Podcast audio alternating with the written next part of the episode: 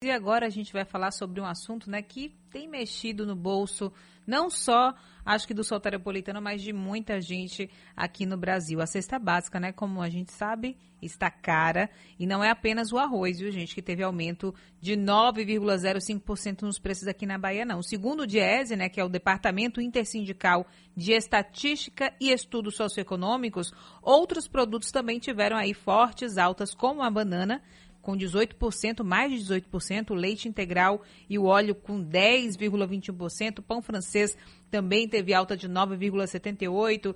Enfim, sobre este assunto, a gente vai conversar agora com a supervisora técnica do DIESE aqui na Bahia, Ana Georgina Dias. Bom dia, Ana. Bom dia, Cris. É, o, que, que tem causado? A gente percebe que os preços, de fato, você vai hoje no mercado e sai com pouquíssimas compras e dá tipo 200 reais, às vezes até 300 reais. Antigamente, uma compra de mês, a gente conseguia fazer até com 400 reais, digamos assim. Hoje em dia, 400 é compra quase para semana, né? O que que tem causado essa alta? Eu ouvi algumas pesquisas, alguns relatos de pessoas dizendo que é, existe uma falsa demanda, né? Uma falsa é, demanda surgindo aí. O que, é que pode estar acontecendo? Bom, Cris, é, sua colocação é perfeita. Quando você fala que antigamente 400 reais você fazia uma compra praticamente por mês e que hoje você faz mais ou menos por uma semana. É, a sua percepção está completamente de acordo com o que a gente tem observado aqui no comportamento da cesta básica em Salvador. Para você ter uma ideia, uma cesta com 12 produtos, que é que a gente pesquisa, né, produtos bastante essenciais, para uma pessoa adulta, durante um mês, está custando R$ 418,72. Então, a sua percepção ela é, bem, ela é bem real mesmo dessa redução de poder de compra. Né? Basicamente, a gente não pode atribuir a um fator apenas é, essa, essas elevações é, de preço nesses produtos. Na realidade, vários fatores têm incidido sobre isso, né? Dependendo do produto, é, você tem fatores diferentes acontecendo. Se a gente pegar, por exemplo, o arroz, que esse mês foi um dos produtos, né, o mês de agosto e agora continua é, subindo um pouco de preços, né? Teve um comportamento bastante diferente do que a gente observa, é, mas temos aí uma questão que ela não é muito comum em relação a esse produto, que é um aumento bastante considerável nas exportações. É, embora o Brasil seja um grande exportador e produtor de produtos né, do agronegócio, é, o arroz não necessariamente é um produto que se produz muito no país para exportar. A maior parte da produção fica mesmo no mercado interno. No entanto, é, por problemas de oferta desse produto é, no mundo como um todo, sobretudo grandes países é, que produzem e exportam, exemplo do Vietnã, terem reduzido né, a, a sua disponibilidade para exportação, então é como se tivesse aberto uma possibilidade para que outros países exportassem esse produto. E aqui no nosso caso, no Brasil, sobretudo, com o real desvalorizado em relação ao dólar, basta a gente ver que para você comprar um dólar precisa de quase seis reais. Então é muito mais atrativo para os produtores de arroz exportar, ou seja, vender no mercado internacional do que vender aqui. Então, na realidade, não é uma questão de que aumentou a demanda por arroz no Brasil, não é isso. É que se produziu uma quantidade de arroz que tradicionalmente fica no mercado interno, só que parte dessa produção tem sido mandada para fora, né? Então, é, esse é um dos fatores, né? A exportação, a mesma coisa no caso do óleo de soja, que também subiu bastante. Nós produzimos, somos o, o oscilamos entre o primeiro e o segundo maior exportador e produtor de soja no mundo. Né? Então, nesse momento, com o dólar valorizado, é, é, os nossos produtos eles ficam mais baratos, digamos assim. Então, além do volume normal que se exporta de soja, que é a matéria-prima para o óleo, né? É, essa, essa, essa oferta ela, ela tem se reduzido exatamente pelo aumento das exportações. E isso também vale para outros produtos, como a carne bovina, né? Por outro lado, se a gente pegar, por exemplo, o pão francês, e a matéria-prima do pão é o trigo, um produto que a gente não, não produz muito aqui no mercado interno, ou seja, a gente precisa trazer de fora, essa variação também do dólar, né, o dólar ficando é, mais caro, digamos assim, isso também acaba tendo um peso no preço da farinha, que é matéria-prima. Então, é uma sucessão de coisas que tem nos trazido a esse momento de preços elevados na cesta básica.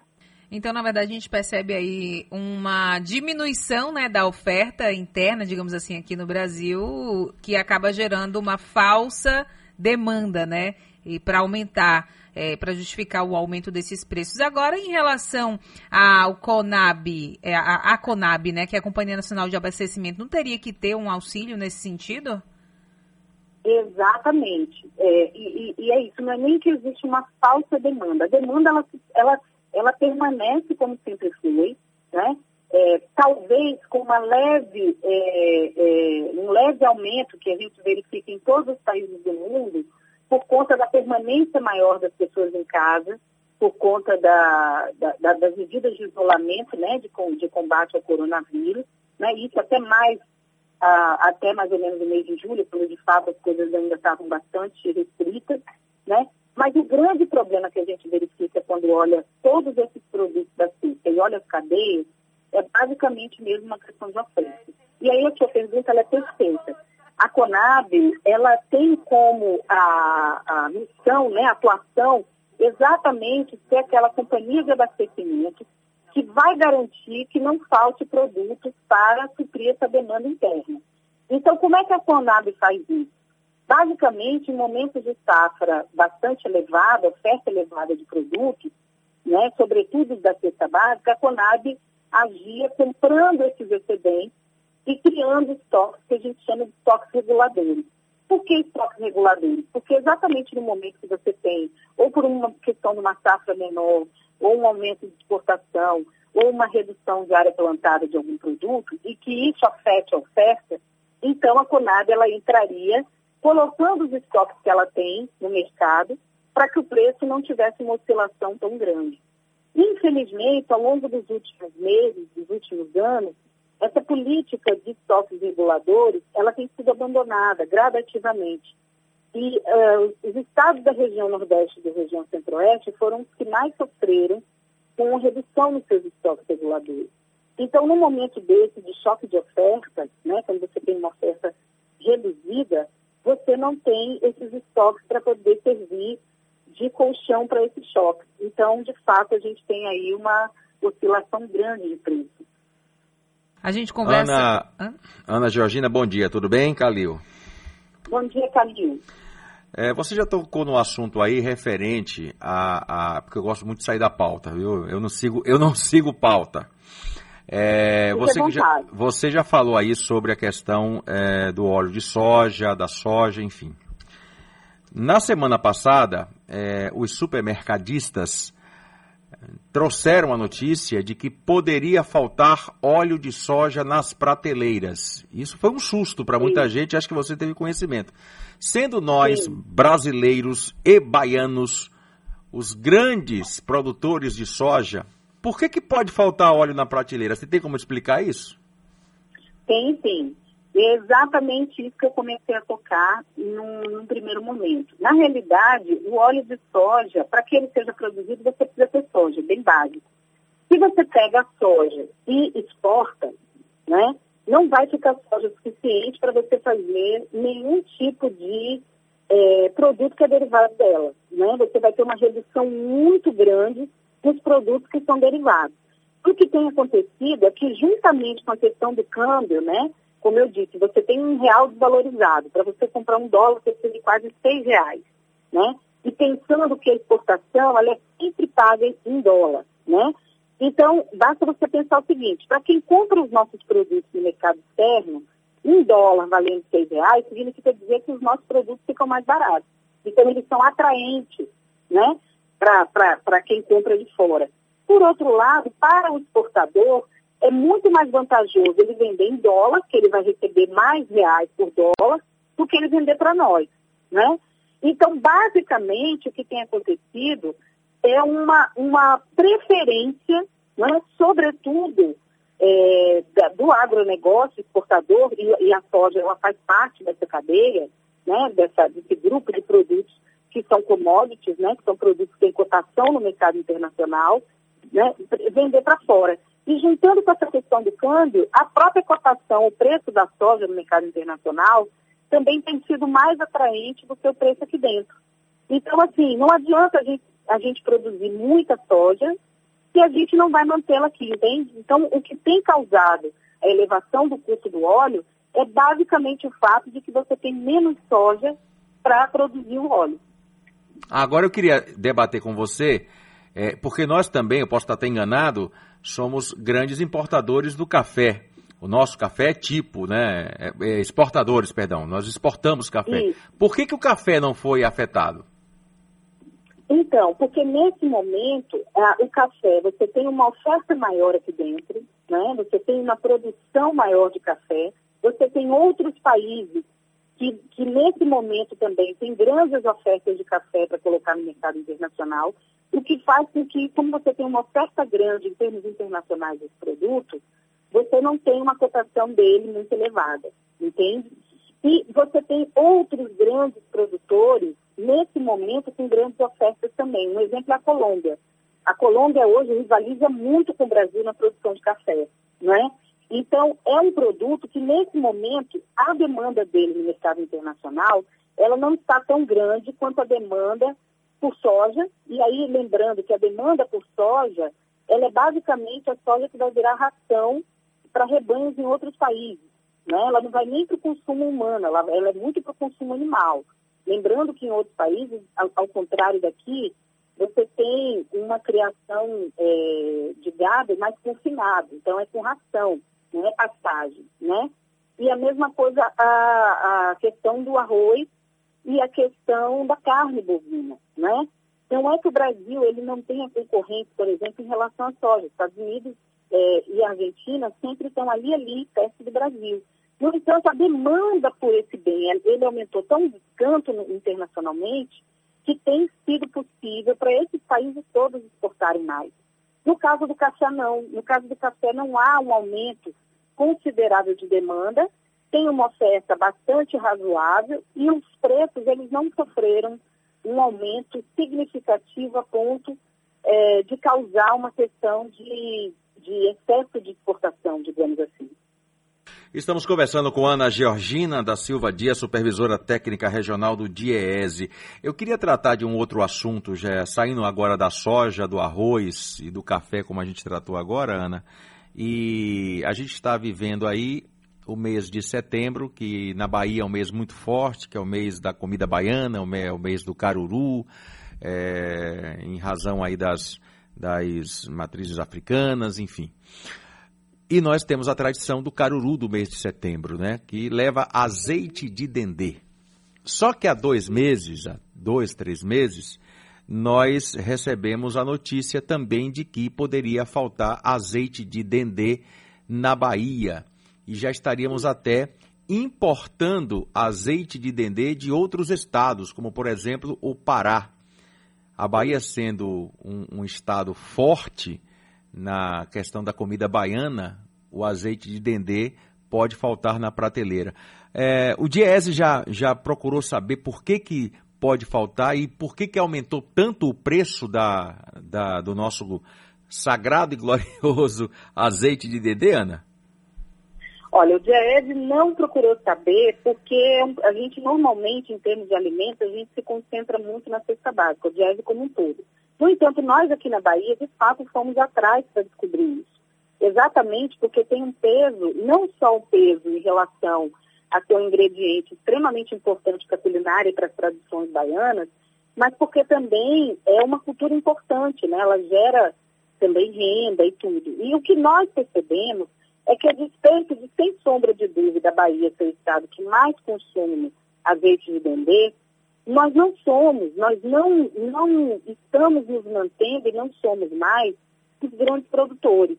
E isso muito em função de que o dendê, é, a maior parte do que é usado aqui, ainda era muito uma cultura nativa, né? Aquela cultura de extração. E o dendê produzido, digamos, de forma é, industrial, como é que eu vou dizer assim, aquela tá plantado, bonitinho, como uma cultura mesmo, digamos, perene, né? Ou, ou aquela cultura que todo ano você precisa fazer, a gente não tem, né? Então, assim, nós usamos muito dendê, mas a cadeia produtora de dendê na Bahia, ela é muito incipiente. Existe ainda muito pouco, por incrível que pareça, incentivo né, é, diria até governamental, para que essa, essa produção, né, essa cultura, ela tenha é, estímulo, né, não só mesmo na questão agroindustrial da produção do óleo, mas sobretudo na questão agrícola, na questão de você tratar isso como uma cultura, como por exemplo a cultura da soja que a gente estava falando, a cultura de outros produtos. Sobretudo porque nós somos, sem sombra de dúvida, é, os maiores usuários. E tem um detalhe também, o, o, o azeite de dendê, o óleo de dendê, que muita gente também chama de óleo de palma, ele não é ingrediente só para comida baiana, ele é ingrediente desde cosméticos até mesmo questão de outros produtos alimentícios como biscoitos e, e várias coisas. Né? No mundo, nós temos a Malásia como um dos grandes produtores de óleo de palma. Né? E o Brasil, infelizmente, e a Bahia, sobretudo, não trata o dendê como uma cultura importante. Então, chega um momento que você tem problemas aí de oferta como isso. Como que a gente tem dito, porque você não tem um aumento de área plantada com dendê. Né? Exatamente por ter sido sempre uma cultura de extração de um, de um produto nativo, então, isso não é cuidado especificamente como uma, uma cultura que deve ser é, é, é, tratada como outras, como o caso da soja, do milho, né? Perfeito. Agora, Ana, só para a gente finalizar ainda, voltando a falar sobre preços, né? É, o soteropolitano, enfim, o baiano pode ficar feliz, existe uma perspectiva positiva, uma expectativa né, para os próximos meses em relação ao preço dos produtos? Olha, a gente não. É muito difícil fazer prognóstico para produtos agropecuários, para produtos da cesta básica. Exatamente porque acontecem diversas coisas que de uma hora para outra você muda completamente a, a, a, conjuntura que você tem para um determinado produto. Né? É, eu diria que não necessariamente vai ter uma, a gente vai ter uma, uma redução de preço. O que pode acontecer é dos preços é, não subirem numa velocidade tão grande, inclusive no mês de agosto, embora a cesta básica seja cara, mas em agosto na Bahia, é, aqui em Salvador, a cesta básica aumentou só 0,84%. O problema é que ela aumentou 0,84% no mês, mas no ano ela já tinha aumentado 16%. Né? Então, assim, os fortes aumentos dos meses anteriores, eles são mantidos, ainda que o aumento do mês vigente ele seja pequeno. Então, muito provavelmente o que vai acontecer é ter aumentos menores, né? E isso guardando todas as reservas, porque a gente realmente não sabe. No caso, dando um exemplo de por que é difícil fazer isso, pegando especificamente o arroz. O governo zerou a alíquota de importação para arroz, de, de 12 para 0. No entanto, o simples fato da gente trazer de fora já onera o preço do arroz, porque a gente vai ter que trazer em dólar, a gente vai importar, a gente não vai comprar aqui de forma doméstica. Né? Então, a, a, a despeito de ter se zerado o imposto de importação, como você vai trazer um produto em dólar, ele vai vir mais caro né? E ele não vai chegar imediatamente, né? Esses produtos, quando eles estão, quando eles vêm de fora, eles não chegam imediatamente. Tem um delay aí de tempo. Então, por algum tempo, vai continuar havendo uma pressão sobre os preços, porque não é porque a demanda está aumentando, é basicamente porque a demanda é a mesma. Se a demanda é a mesma, eu produzo menos, é, eu vou ter problemas, né? Então, isso se aplica à, carne bovina, né? Por conta da, da questão das maiores exportações se aplica óleo de soja, né? Então é muito difícil a gente conseguir fazer uma previsão de redução de preços, do mesmo jeito que também é muito difícil a gente saber quanto vai aumentar. Embora a tendência é de que pelo menos os preços se mantenham elevados. Tá ok, então muitíssimo obrigada aqui pelas explanações. A gente conversou com ela, que é supervisora técnica do DIESE aqui na Bahia, Ana Georgina Dias. Tem um ótimo dia, viu, Ana? Obrigada, Cris. Muito obrigada e sempre pelo, pelo espaço. Para